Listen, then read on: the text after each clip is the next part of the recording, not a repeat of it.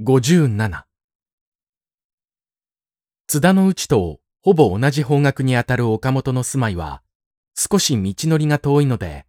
三人の後についたおのぶのゴム輪は工事へ曲がる例の角まで一緒に来ることができた。そこで別れるとき、彼女はホロの中から前に行く人たちに声をかけた。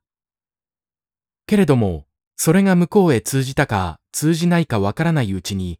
彼女の車はもう電車通りを横に切れていた。しんとした工事の中で、急に一種の寂しさが彼女の胸を打った。今まで団体的に旋回していたものが、我知らず調子を踏み外して、一人県外に振り落とされた時のように、淡いながら頼りを失った心持ちで、彼女は自分の家の玄関を上がった。下女は格子の音を聞いても出てこなかった。茶の間には電灯が明るく輝いているだけで、鉄瓶さえいつものように心よい音を立てなかった。今朝見たと何の変わりもない部屋の中を彼女は今朝と違った目で見回した。薄ら寒い感じが心細い気分を抱擁し始めた。その瞬間が過ぎて、ただの寂しさが不安の念に変わりかけた時、陥落に疲れた体を長火鉢の前に投げかけようとした彼女は、突然勝手口の方を向いて、トキ、トキ、と下女の名前を呼んだ。同時に、勝手の横についている下女部屋の戸を開けた。二畳敷きの真ん中に縫い物を広げて、その上にたわいなく突っ伏していたおときは、急に顔を上げた。そうして、おのぶを見るや否や、いきなり、はい、という返事をはっきりして立ち上がった。それとともに、針仕事のため、わざと低めにした伝統の傘へ、崩れかかった側発の頭をぶつけたので、あらぬ方へ波を打った電球が、なおのことを彼女を狼狽させた。おのぶは笑いもしなかった。叱る気にもならなかった。こんな場合に自分なら、という悲願の比較さえ胸に浮かばなかった。今の彼女には寝ぼけたおときでさえそこにいてくれるのが頼もしかった。早く玄関を閉めておね。くぐりのかき金は私がかけてきたから。下女を先へ寝かしたおのぶは、着物も着替えずに、また火鉢の前へ座った。彼女は、機械的に灰をほじくって、消えかかった火種に新しい炭を継ぎ足した。そうして、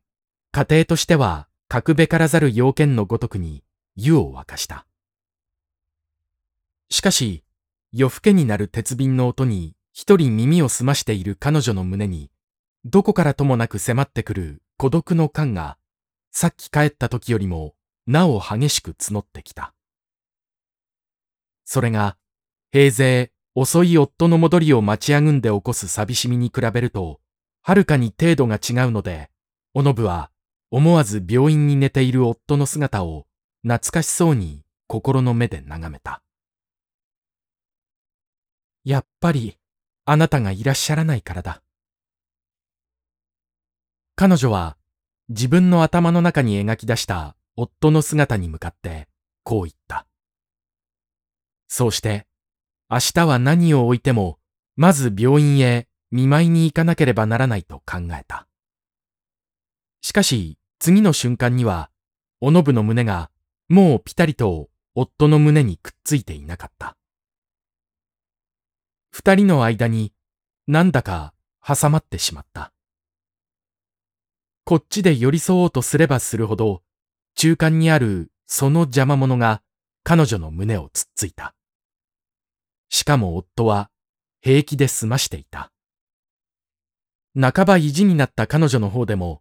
そんならよろしゅうございますと言って、夫に背中を向けたくなった。こういう立場まで来ると、彼女の空想は会釈なく吉川夫人の上に飛び移らなければならなかった。芝居場で一度考えた通り、もし今夜あの夫人に会わなかったなら、最愛の夫に対してこれほど不愉快な感じを抱かずに済んだろうに、という気ばかり強くした。